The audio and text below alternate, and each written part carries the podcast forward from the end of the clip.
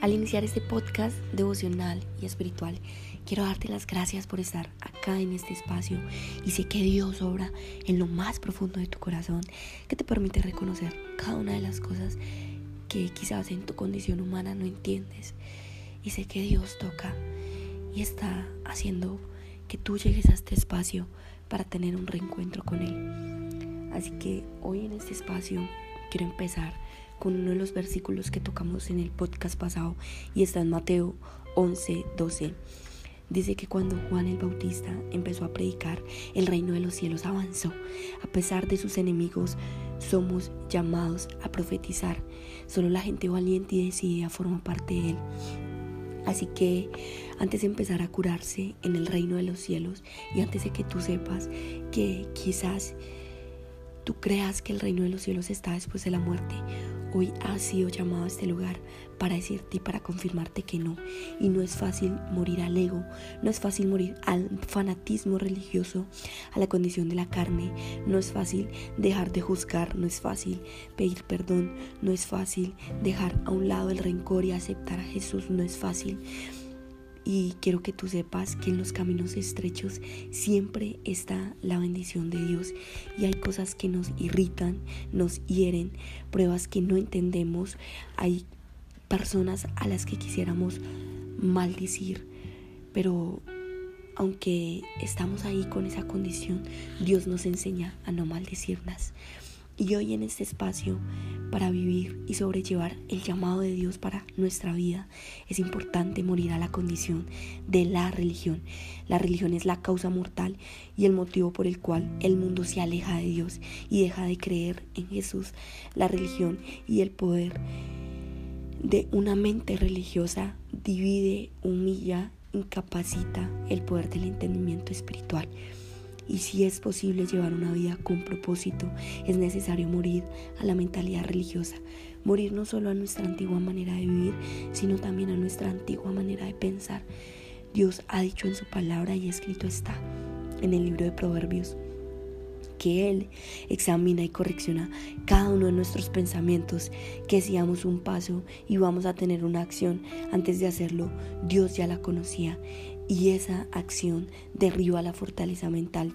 No derriba la fortaleza mental de la responsabilidad propia, pero sí rompe las cadenas de una mente religiosa y apacible. Él rompe las cadenas de esa mente religiosa y las condiciones del mundo y todos hemos sido llamados, quiero que tú te lleves esto, todos hemos sido llamados para el propósito de Dios. Dios en su silencio nos talló con su gracia espiritual y desde el vientre de nuestra madre, antes de nacer, Dios ya nos amaba, pero no solo nos amaba, sino también emergió en nosotros una vida espiritual que el mundo ha tatuado con idolatría y creencias religiosas para desentendernos de lo mucho que de verdad le importamos a Dios. El mundo nos hace creer que si tomamos alcohol no somos merecedores del reino de Dios. También nos hace pensar que si vestimos de X o Y manera no somos merecedores del reino de Dios. Que tampoco somos merecedores del reino de Dios cuando escuchamos X o Y canción. Que no somos merecedores del reino de Dios cuando nos ponemos de mal genio o cuando estamos tristes o cuando creemos en nuestra mente una condición de perfección y no somos perfectos, entonces no somos merecedores del reino de Dios. Y hoy en este podcast tú tienes que romper con esas cadenas religiosas y aunque todas estas condiciones nos hacen vivir carnalmente, es verdad, el alcohol nos hace vivir en carne, la duda, la depresión nos hace vivir en carne, aunque muchas de esas condiciones también podemos reconocer que todo lo que nosotros creemos que es malo, Dios lo convierte para nuestro bien. Y si realmente todo es malo, como lo hace creer el mundo, entonces ¿por qué Dios lo permite? Porque Dios siempre tiene un propósito y la condición mental del mal nunca será más poderosa que la que Dios puede lograr para recibir un propósito.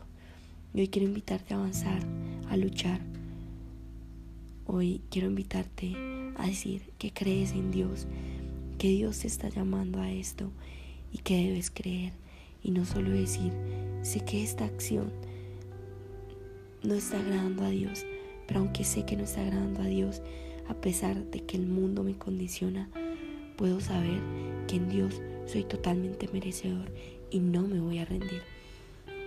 Hoy te quiero hablar acerca de la cuestión del sábado.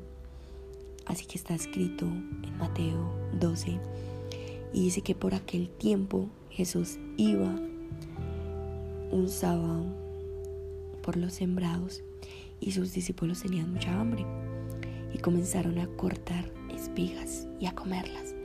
Y los fariseos al verlo le dijeron, mira tus discípulos, hacen lo que no está permitido hacer en sábado. Así que Jesús les respondió, y hoy quiero que te lleves esta condición, porque cuando tú tienes un propósito de vida, el enemigo siempre te va a querer volver atrás. El enemigo te va a mostrar en hechos y en personas que no eres merecedor del reino de Dios y tienes que levantarte con un corazón apacible y humilde y continuar hacia la batalla. Aunque el mundo te diga que tú eres X, tú tienes que creer en lo que Dios dice que tú eres, que eres merecedor del reino de los cielos que tienes un corazón humilde en Él, que eres hijo de Dios, que eres vencedor, que eres amado, que puedes lograr todo lo que te propones, que Dios convierte todo lo que tú crees negativo en positivo. Y Jesús, y Él le respondió, ¿no han leído ustedes lo que hizo David cuando tuvo mucha hambre? Él y los suyos entraron a la casa de Dios y comieron los panes de la proposición de los que no estaba permitido comer ni él ni a los suyos, sino solo los sacerdotes. ¿O no han leído en la ley que en el día del sábado los sacerdotes en el templo quebrantan el sábado y Dios no los hace culpables? Y esto es lo mismo que pasa cuando rompes las cadenas de una mente religiosa, cuando rompes la mentalidad farisea que te ha hecho pensar el mundo, porque Dios no es como el mundo. Dios está acá para sanarte y para bendecirte. Y aunque muchas veces vives en mal, en mal genio y opresión, aunque muchas veces no entiende por qué sigues en esa condición, porque el pecado, seguimos en la condición del pecado, Dios sí lo entiende. Y Dios no es como el mundo, que el mundo va atándonos a sus cadenas, que el mundo va juzgándonos, que para el mundo no somos merecedores de Dios. Dios no es así. Dios siempre va a esperar un reencuentro con Él y por algo envió a Jesús. Así que Jesús dice, pero yo les digo que hay aquí algo mucho más grande que el templo y eso es morir a la condición de una mente religiosa. Aunque sabemos que podemos ir a ver a Dios y encontrarnos con Dios en su templo, no es la única forma en la que podemos experimentar su gracia. Su gracia hoy la experimentamos en carne viva y eso es lo que significa morir a la mentalidad religiosa. Si hubiera comprendido qué quiere decir misericordia, quiero y no sacrificios, no condenarías a los inocentes. Y quiero que te lleves esto para cuando alguien te juzgue y te critique, para cuando te humillen para cuando no sepas el por qué Dios te toma y te elige a ti, aún con bajos niveles de autoestima, aún con depresión, aún con ansiedad. Cuando superas esas pruebas, tienes que saber que Dios y su palabra dice esto. No han comprendido qué quiere decir misericordia quiero y no sacrificios no condenarían a los inocentes, porque el Hijo del Hombre es Señor también del sábado. Y allí pasó a la sinagoga. Así que Jesús vio que había un hombre que tenía seca su mano y preguntaron a Jesús para acusarle, porque eso hacen los fariseos, acusa, hieren, humillan. Así que tú tienes hoy que romper con esa mente farisea y dar amor, aunque quieras dar odio, puedes dar amor puedes perdonar. Y ellos le dijeron, ¿está permitido curar en sábado? Y él les dijo, ¿quién de vosotros que tenga una sola oveja, si cae en un hoyo en día del sábado, no le echa una mano y la sana, pues cuanto más vale un hombre que una oveja. Así que sí está permitido hacer el bien en sábado.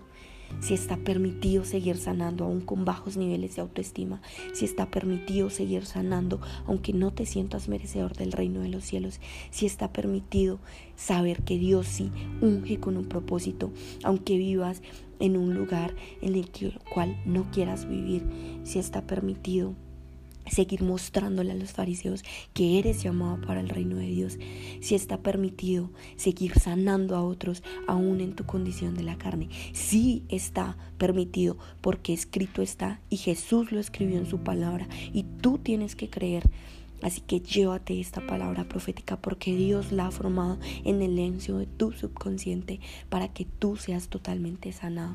Y aunque tú creas que vives en duda, en incredulidad, en envidia y en pobreza y en escasez, y aunque el mundo y aunque la arrogancia de muchas palabras de muchas personas te hacen creer eso, tú eres merecedor del reino de los cielos y debes confiar en eso. Nunca vas a ir solo por la vida cuando crees en Jesús. Debes confiar en eso, que tu lucha nunca será carnal, que tu lucha siempre será con espíritus que emergen en fuerzas sobrenaturales, pero que cuando te vistes con el arma, con la fe, con la palabra de Dios, que es tu escudo, con el casco de la fe, cuando batallas y cuando te pones la coraza, que es la palabra de Dios, todo lo que tú crees que es malo, Dios lo convierte para bien. Así que ese día, entonces Jesús dijo al hombre, extiende tu mano, y él la extendió y quedó totalmente sana, porque eso es lo que Dios puede hacer. Así que los fariseos van a seguir hablando, salieron y tomaron en consejo la resolución de acabar con Jesús. Y Jesús ha dicho en su palabra, cuanto más me lleves en el corazón, más vas a sentir allá que vas a poder experimentar esos espíritus inmundos. Y aunque emerjan quizás en ti o en otros, ten presente que en el lienzo de tu subconsciente habito yo. Y eso es llevar una vida con propósito. Te amo, te bendigo, te sano Sé que Dios ora en lo más profundo de tu corazón y que todo lo que tú crees que es malo, Dios lo convierte para